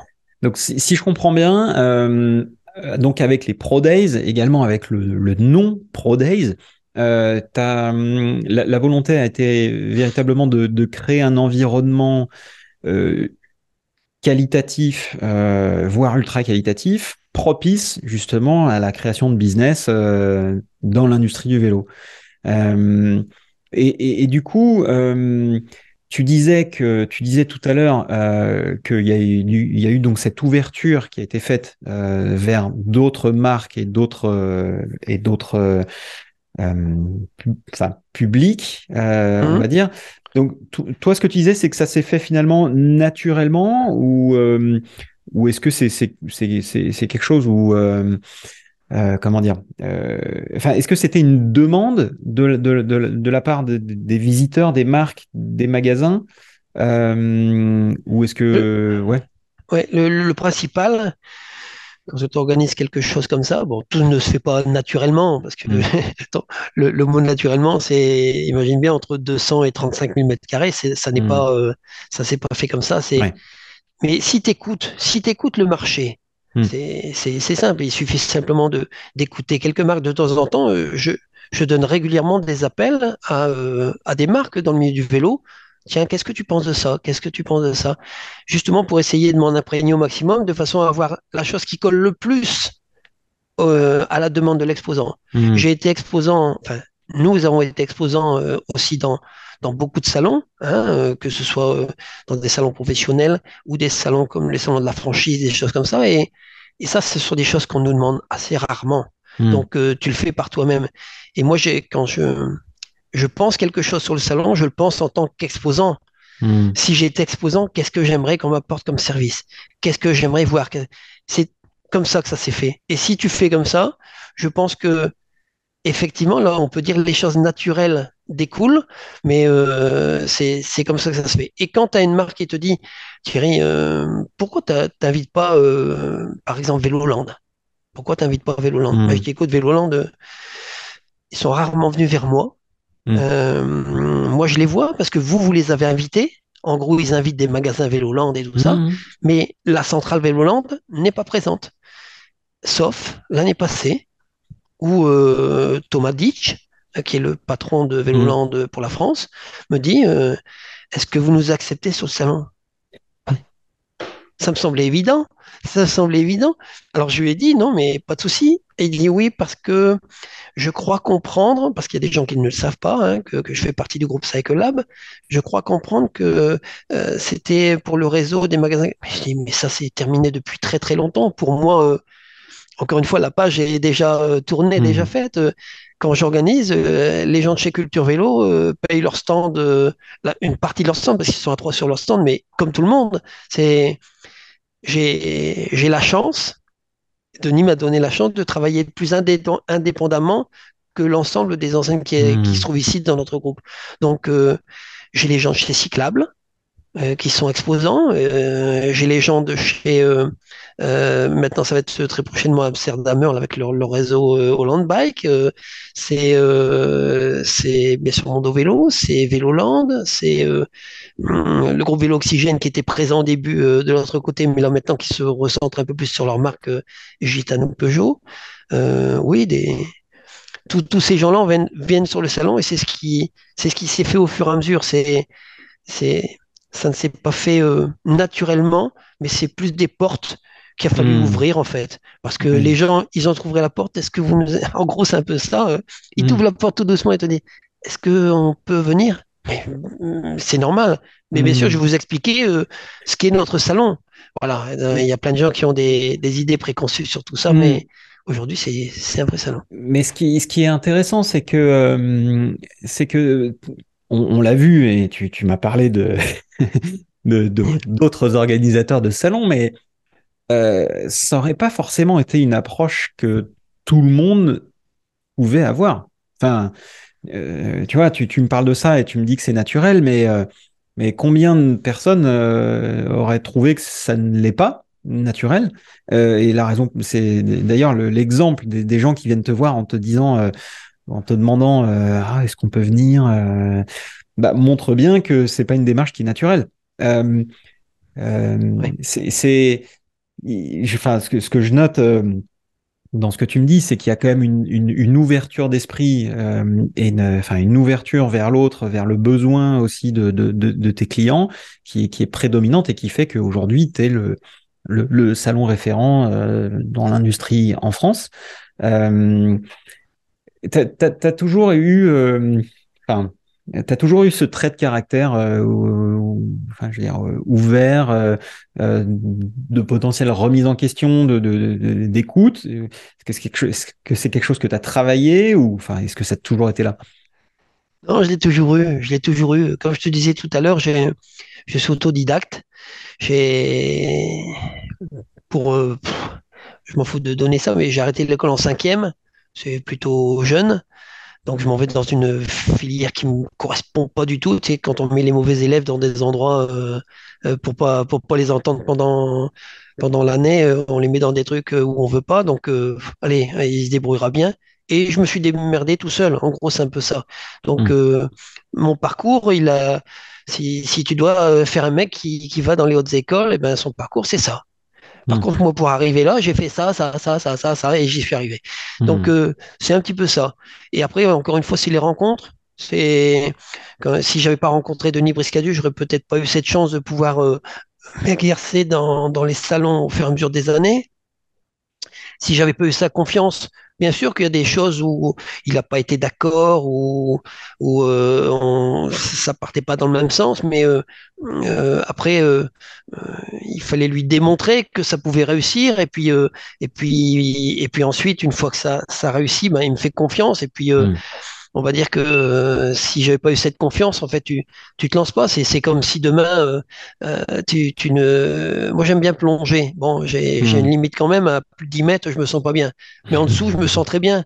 Et hmm. par contre, il y a des gens à 6-7 mètres, ils sont là. Qu'est-ce que je fais? Si t'as pas quelqu'un qui est là pour te dire. Allez, allez, mais tu vas voir, mets-toi bien dans l'eau, hein, ça va fonctionner, garde bien tes bras, tout, et, et ben, les gens plongent pas, quoi. Ils se hmm. lancent pas. Donc moi, c'est un petit peu la même chose. C'est que lorsque tu euh, lorsque tu discutes avec les gens, faut pas avoir peur d'enfoncer des portes, faut pas avoir peur de, de, de lancer des choses et de dire ah, et si ça marche? Hmm. C'est quoi le risque? C'est que ça marche pas? Bon, bah ok, ça va pas marché, ben fera autre chose. C'est un petit peu ça. Et euh, Et donc, si je comprends bien, c'est Denis qui t'a donné aussi les, les, les, conditions pour, euh, bah pour créer tout ce que tu avais besoin ou envie de créer. Ben, oui, euh, je suis dans une structure où, euh, où, bien sûr, on a démarré ensemble, donc c'est beaucoup plus facile euh, de, de, de, de qui, qui, puisse faire confiance à quelqu'un. Quand tu démarres, tu es à deux, tu es à trois, et ensuite tu es à trois pendant un an et demi, deux ans. j'ai travaillé dans sa maison, hein, j'explique pas tout le travail que j'ai fait depuis le mmh. début, mais quand on démarre, il, me fait voir une table avec, enfin, c'est même pas une table, c'est une planche et deux tréteaux. Euh, lui, il a la même chose en face parce que euh, il fallait bien démarrer. Et euh, tu démarres comme ça, donc tu apprends des choses. Tu apprends aussi que pour bosser, ben, le midi, c'est pas la peine de rentrer chez toi. Oh, tiens, des, on est sur une petite mezzanine, on va faire des pâtes. J'ai mangé des pâtes pendant un an avec Denis. Hein. Hmm. Donc c'est pas que c'est c'est pas méchant ce que je dis. Hein. C'est juste de dire bon des pattes parce que on était en bas et puis qu'il fallait continuer d'avancer tout le temps. Donc on mmh. essaie d'avoir des, toujours des projets, des projets, des projets. Et Denis en a encore plus que nous, mais euh, sur la partie événementielle, je me sens tellement à l'aise. J'avais déjà un savoir-faire euh, que j'ai pas énoncé parce que du temps de décathlon, tout ça, j'ai fait plein de choses pour eux, euh, au champ, même chose.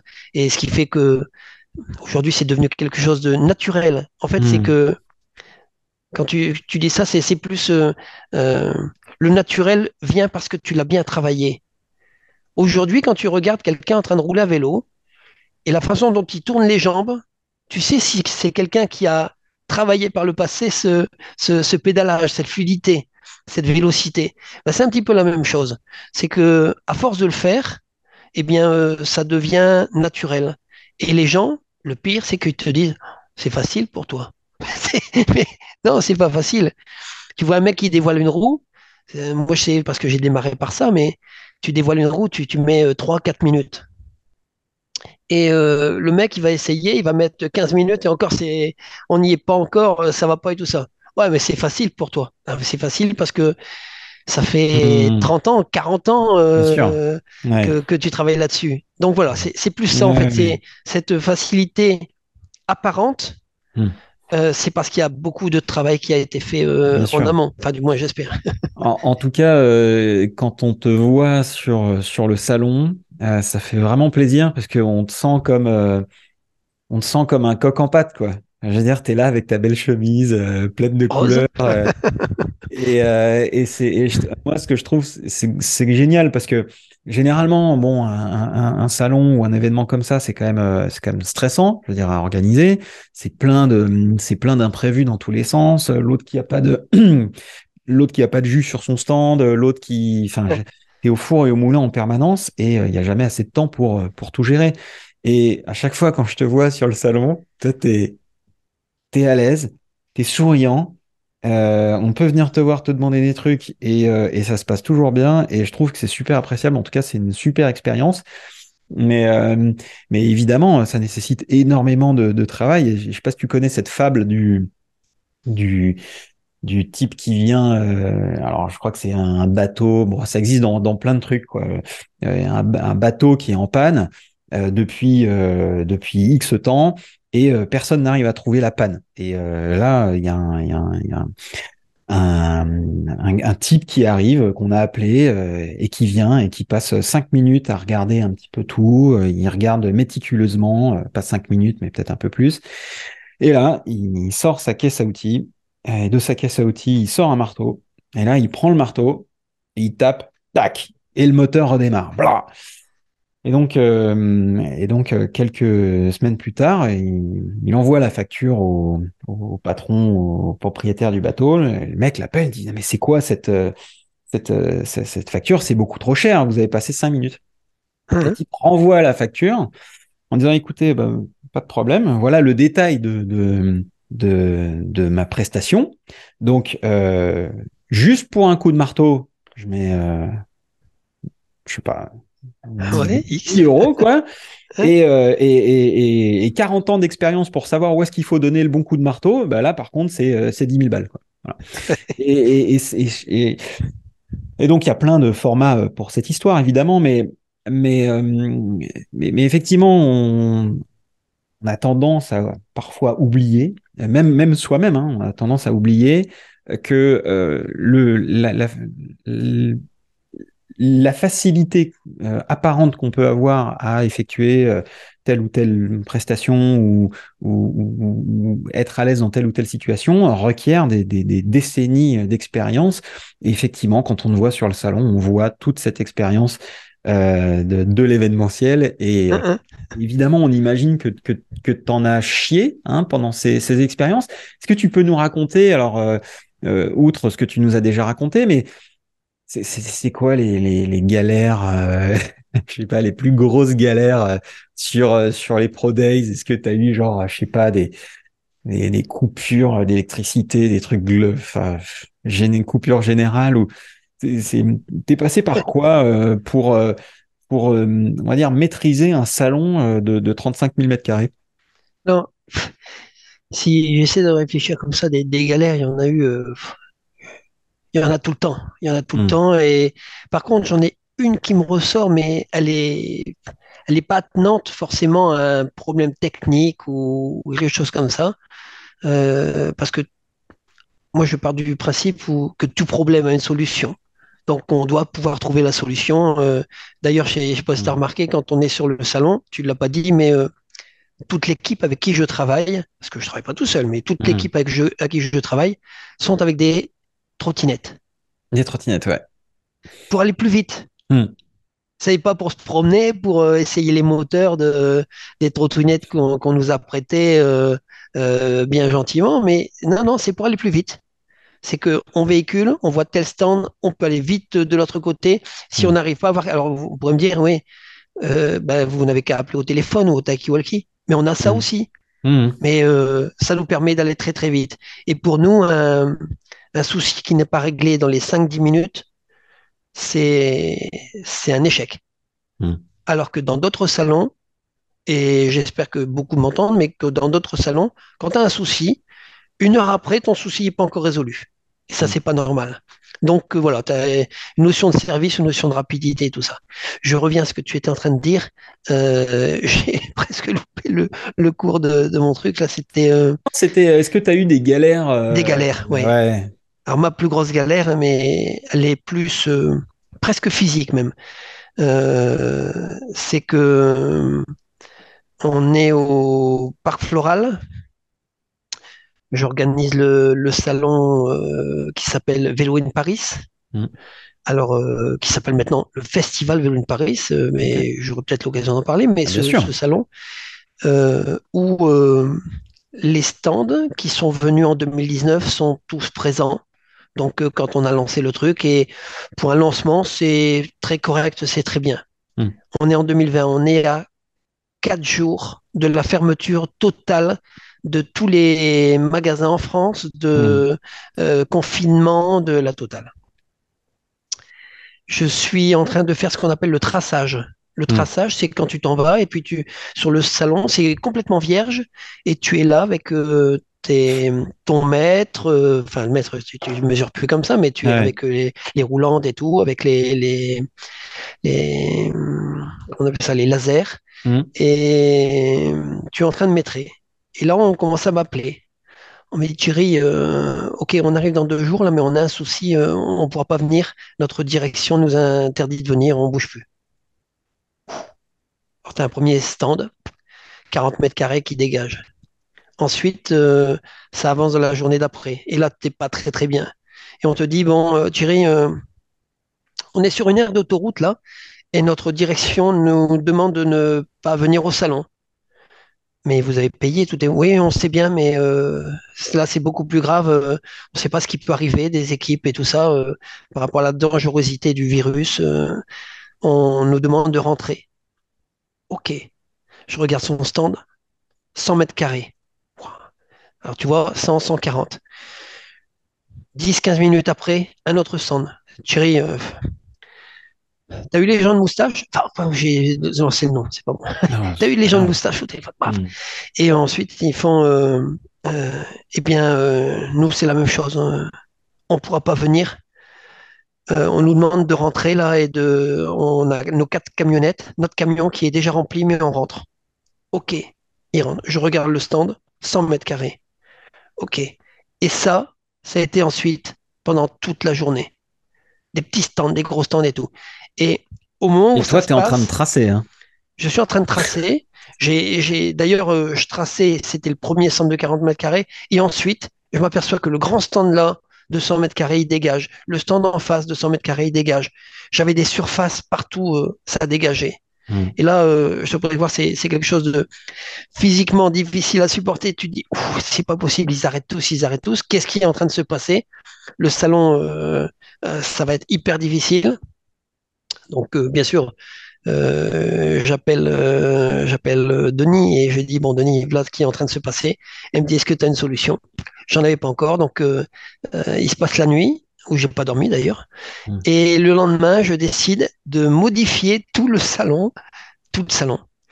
Euh, c'est-à-dire qu'il y avait des emplacements qui avaient été faits, donc euh, je retire tout ce que j'avais pris en traçage et je refais un salon au, au risque que, que les chargés de sécurité ne m'autorisent pas à, à le faire comme ça, mais je, je change complètement le salon.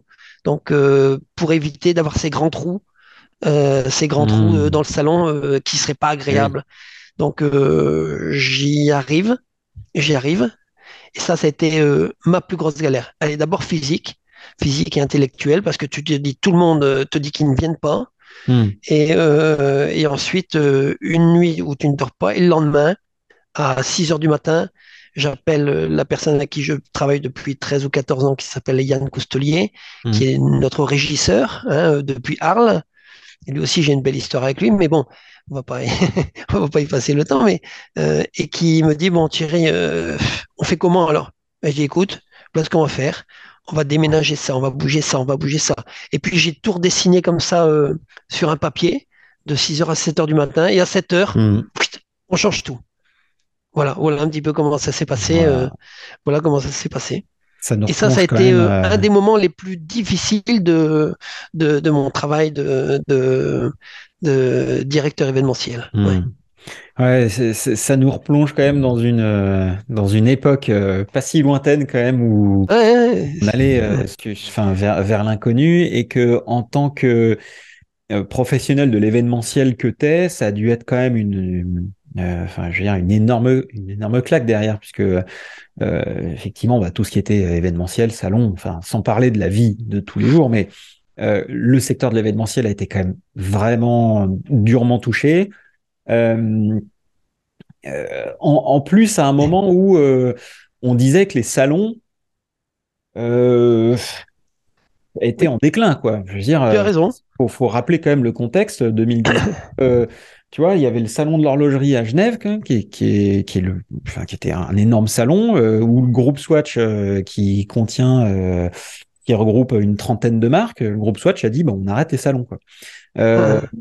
enfin, il y, a eu une, une- un effet, euh, je sais pas, domino ou euh, sur C'est le ça. Sur le désintérêt du des, des- pour pour les salons en fait, euh, dû euh, notamment au coût, hein, au coût exorbitant. hein. Euh, moi, j'ai beaucoup suivi le salon euh, ISPO à Munich. Oui, Hein, ouais. où, euh, bah, où en fait des marques comme euh, Burton qui dépensait, je crois que c'était 500 000 euros dans, dans un dans un stand hein, pour pour quelques jours, euh, pour cinq jours, euh, euh, décidait euh, bah, en fait d'une année sur l'autre de dire bah écoutez non nous euh, nous notre argent en fait on va le mettre dans l'organisation d'événements pour nos revendeurs mais qu'on va maîtriser nous. Voilà. Oui, c'est vrai. et voilà. Donc il y avait tout ce, ce contexte qui était quand même assez euh, assez important, assez lourd.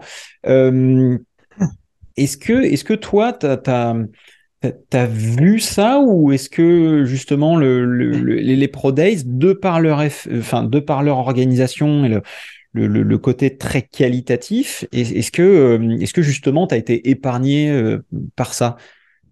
Alors, euh, tu as raison de dire épargner, oui et non. Épargné de par le fait que je ne sais pas si c'est la chance, si c'est j'ai organisé en fait les Pro Days pendant toute cette période Covid. Le Pro Days a existé. Je sais pas si tu regardes, Hmm. tu regardes toutes les dates. Il n'y a pas une date qui a été annulée. Euh, on a été un des six seuls salons en France qui se sont faits.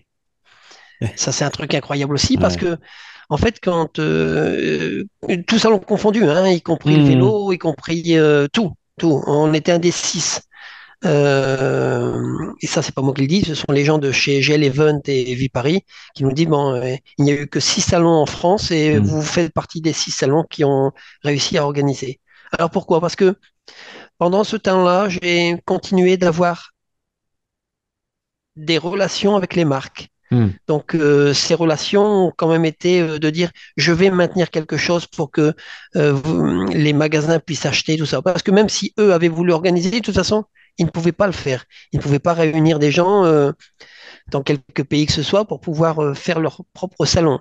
Donc ça, hmm, ça n'était pas possible pour eux. bien sûr. Et, euh, et je les ai tenus en haleine et en même temps, ils m'ont fait confiance. Donc, euh, je leur remercie, je les remercie encore. Ils m'ont fait confiance en fait pour euh, réussir ce salon. Ce salon a été débordé. J'ai dit bon, ok, ça n'était pas possible de le faire euh, en juillet. Et il y a une petite fenêtre qui s'ouvre. Je sais pas si tu te rappelles, pendant un moment, il y a une petite fenêtre qui s'ouvre en septembre. Hmm, Oui. Et je dis, je le savais même pas encore. hein, C'était un coup de, un coup de chance. C'est que je hmm, dis bon, hein, il faut l'organiser en septembre.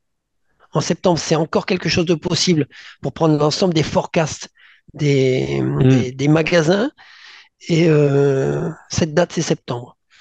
Euh, Denis euh, me dit, ben écoute, on y va, on, on y va, euh, on fait confiance. De toute façon, on peut pas faire autrement. Juste pas au dernier moment, mais ça a été, euh, ça s'est ouvert. Et en septembre, on a la possibilité d'organiser ça. Figure-toi que quatre jours après, notre salon, d'ailleurs, Hmm.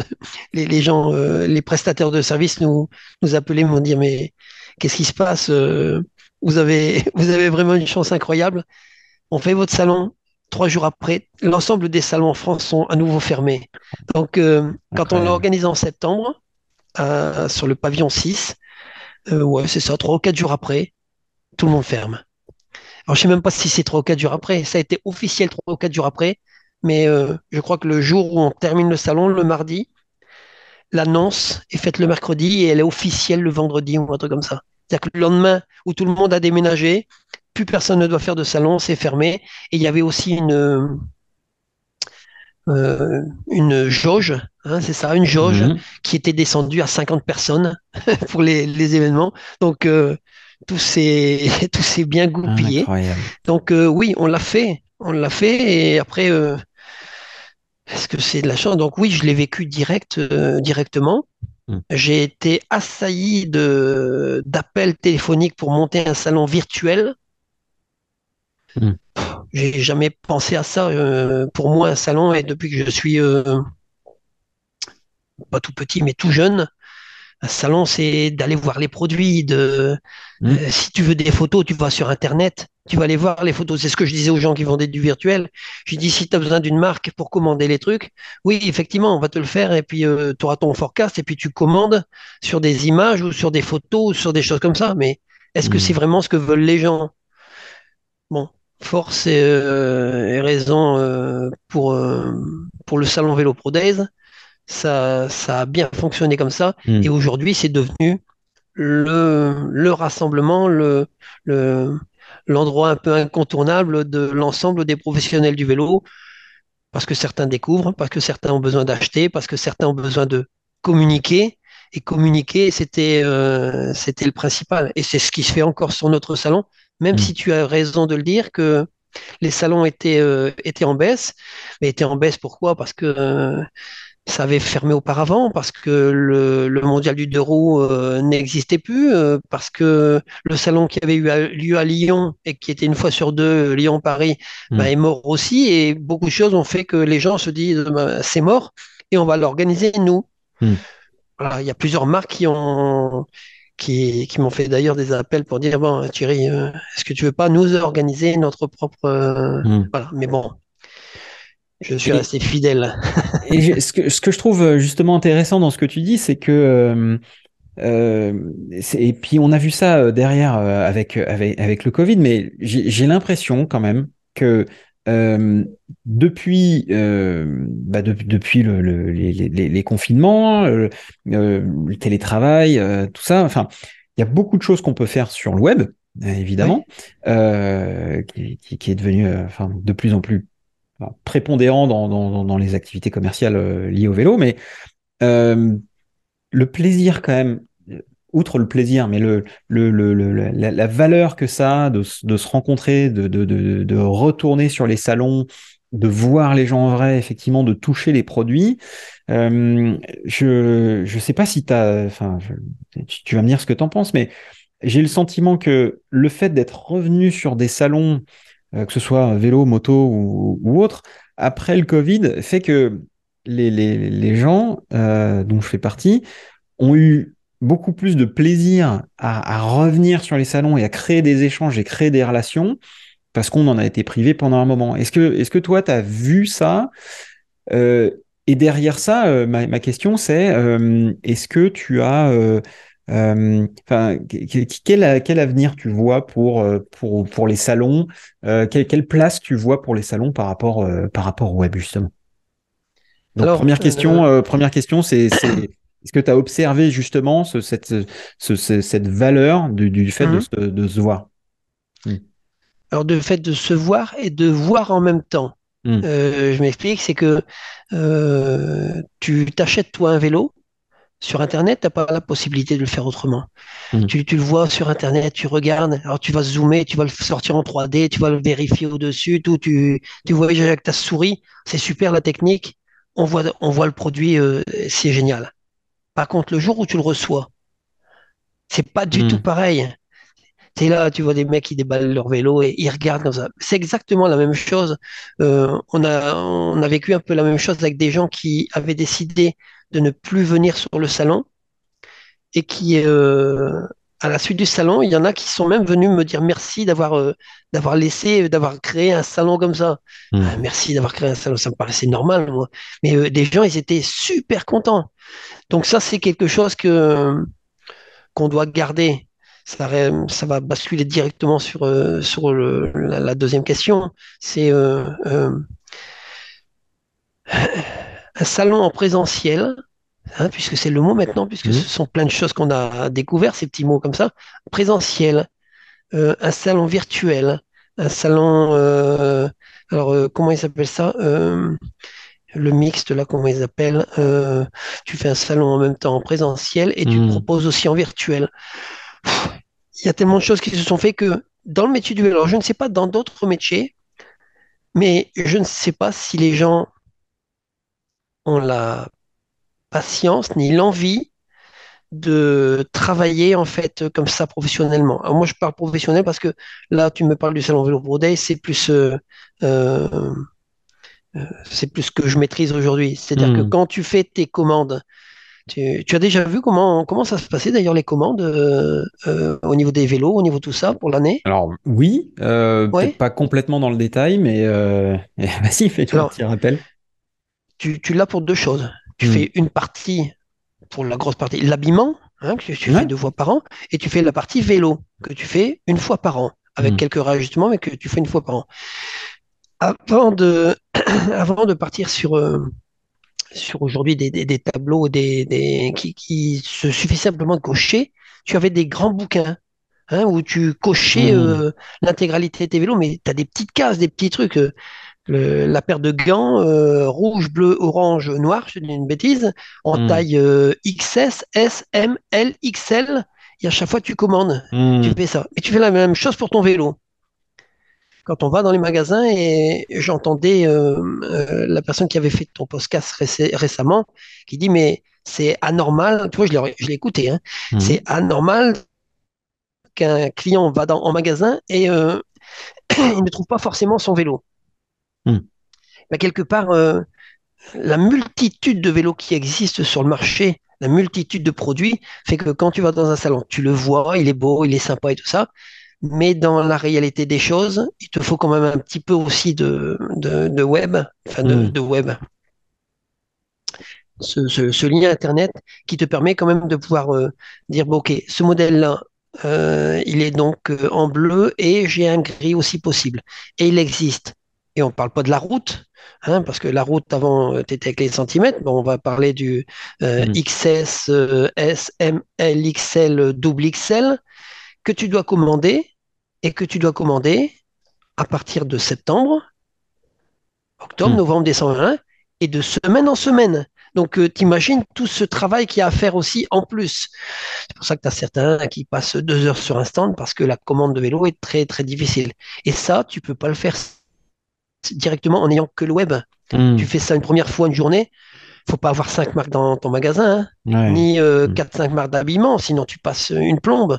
Donc oui, euh, je, je pense que les deux sont quand même essentiels pour l'avenir, les deux sont Mm. essentiels, mais euh, je crois toujours pour que les gens puissent rêver. Et les magasins, les premiers, j'ai plein d'exemples. euh, on pense souvent que le magasin est là pour euh, s'en mettre plein les poches et tout ça, mais quand ils reçoivent des vélos, ils, ils ouvrent les cartons, ils regardent aussi euh, et ils sont contents de voir les produits qu'ils vont vendre. Donc, Mm. euh, pour garder un peu ce- cette, euh, cette magie qu'on a dans les yeux quand on voit son vélo, et on l'a tous euh, eu euh, à un moment ou un autre, euh, tu me le disais tout à l'heure avec le vélo qui se trouve juste derrière toi avec une petite pointe d'étincelle dans les yeux, eh bien, eh bien oui, c'est c'est ça, c'est ça aussi les salons, c'est de pouvoir aussi rêver sur des choses et aussi donner envie aux gens d'avoir ces choses.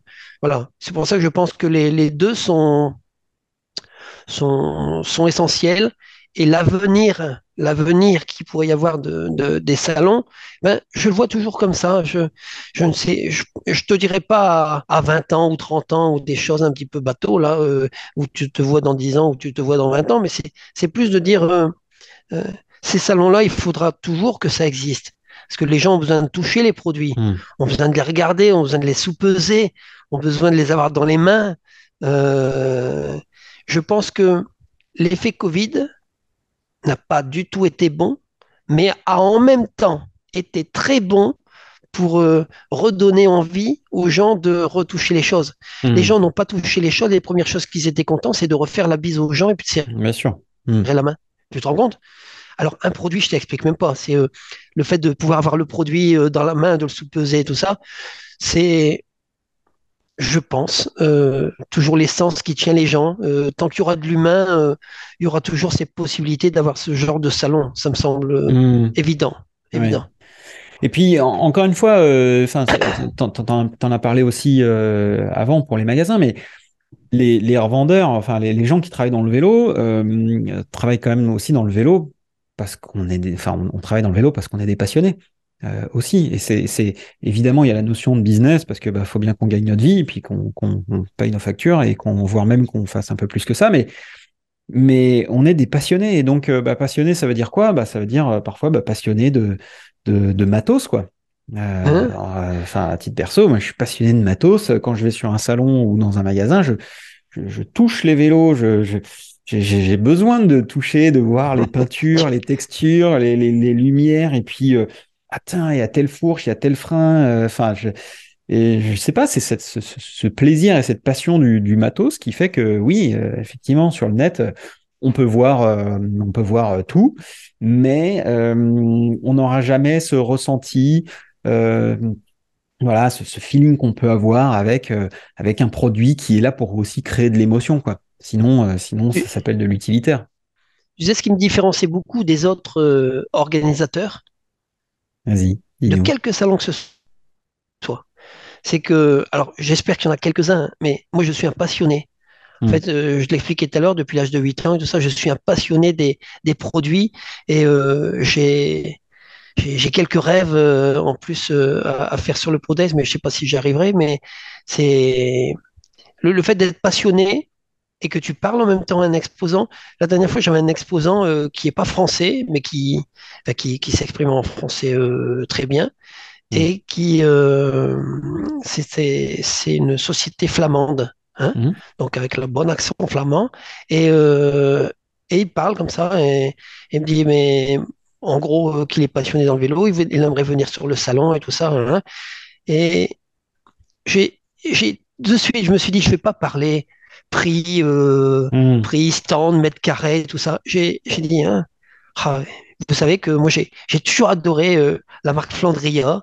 euh, qui est des... la marque Flandria, tu Hmm. sais, je sais pas si tu as connu les vélos rouges Pas avec euh, euh, une partie jaune là. moi j'avais des- Yann Ras, tout ça, enfin des anciens courriers qui roulaient là-dessus. Et je lui, je lui ai dit parce que j'en sens en même temps dans sa voix quelqu'un d'une cinquantaine d'années. Ah, hmm. vous connaissez ces produits? Ben, Je dis oui, je suis pas seulement organisateur de salon, mais j'adore les, produits vélo et tout ça.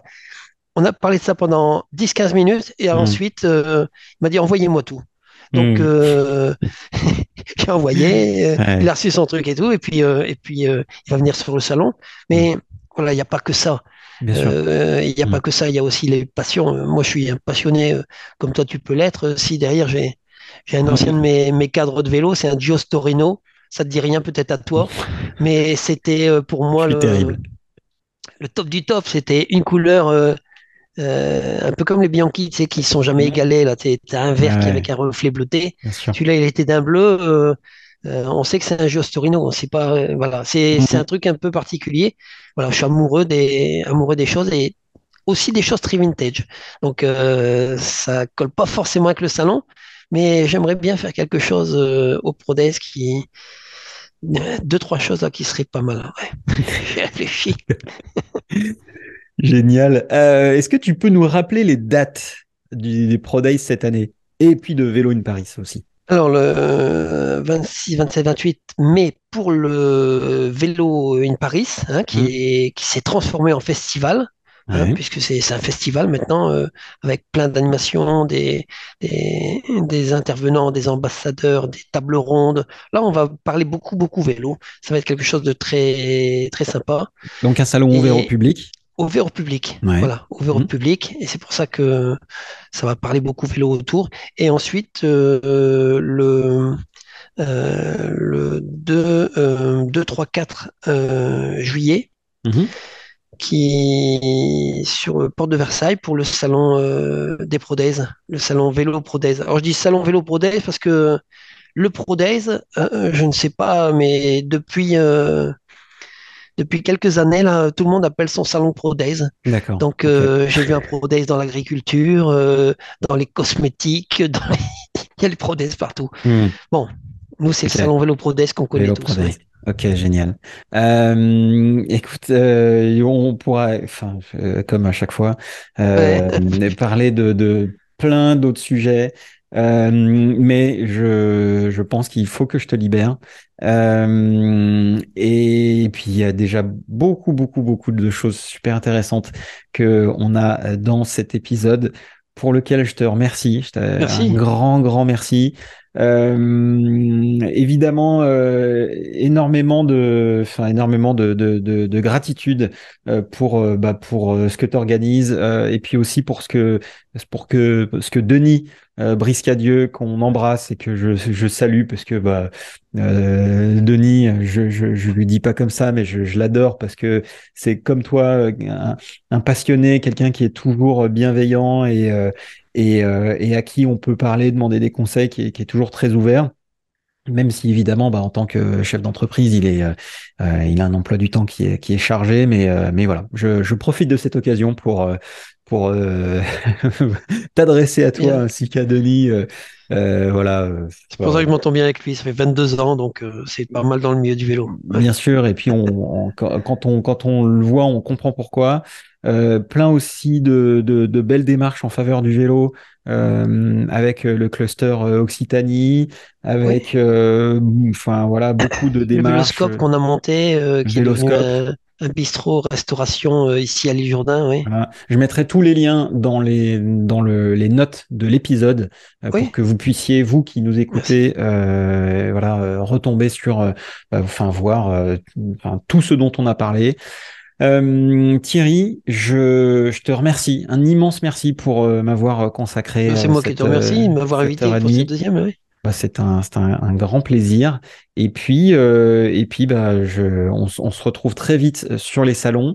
Et puis, euh, bah, vous qui nous écoutez, n'hésitez pas à nous dire ce que vous avez pensé de cet épisode euh, par le moyen de votre choix. Je vous dis bah, à très bientôt, Thierry. Et puis, euh, et, puis voilà, et une, une, belle journée.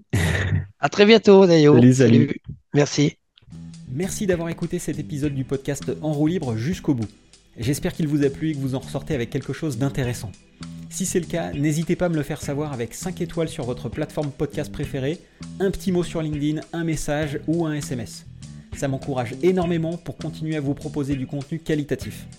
Et si vous pensez que ce podcast peut intéresser quelqu'un, n'hésitez pas à lui partager le lien vers cet épisode. Enfin, si vous avez besoin d'un accompagnement pour monter ou développer un projet dans le vélo et la mobilité, faites appel à Line. On réalisera un diagnostic complet de votre entreprise pour vous proposer des services les plus adaptés à vos objectifs, besoins et budgets. Je suis Antoine Taillefer, vous avez écouté En roue libre, le podcast qui affûte votre connaissance du monde du vélo. Et si ce n'est pas déjà le cas, vous pouvez vous remettre à pédaler.